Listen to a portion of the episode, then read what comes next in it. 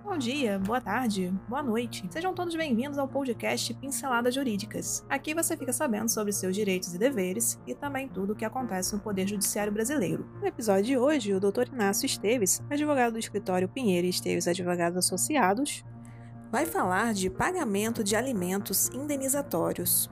O que seria isso? É uma sentença judicial em que o praticante de um delito é condenado a pagar em alimentos à família da vítima. Isto ocorre muito em casos de acidente de trânsito. E quando não ocorre este pagamento? O devedor é preso, assim como ocorre em casos de atrasos na pensão alimentícia?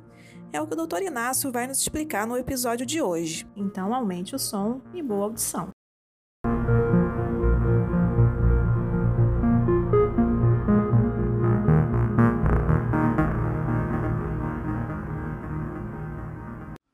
Não gera prisão civil a falta de pagamento de alimentos indenizatórios.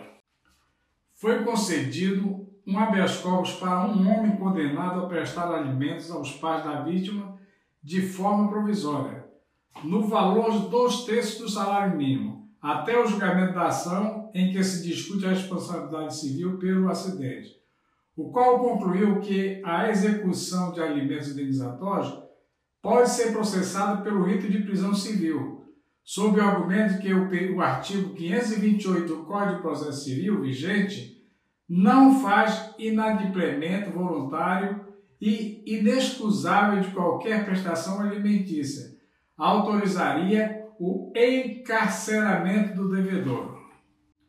O entendimento também foi no sentido de que a jurisprudência do STJ entende que a prisão civil por alimento se restringe às obrigações decorrentes do direito de família, uma vez que os alimentos constituem instrumento essencial à manutenção da subsistência digna e da própria vida do alimentado.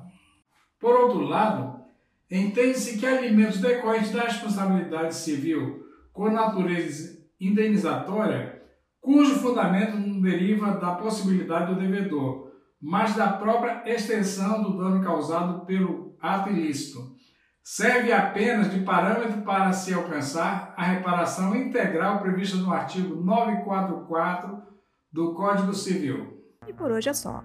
Agradecemos sua atenção e esperamos ter lhe ajudado com este conteúdo. Este podcast tem o apoio técnico-jurídico da Pinheiro Esteves Advogados Associados e o apoio tecnológico digital da Clã Soluções Digitais. Para conhecer mais, os links estão na descrição. Até o próximo episódio.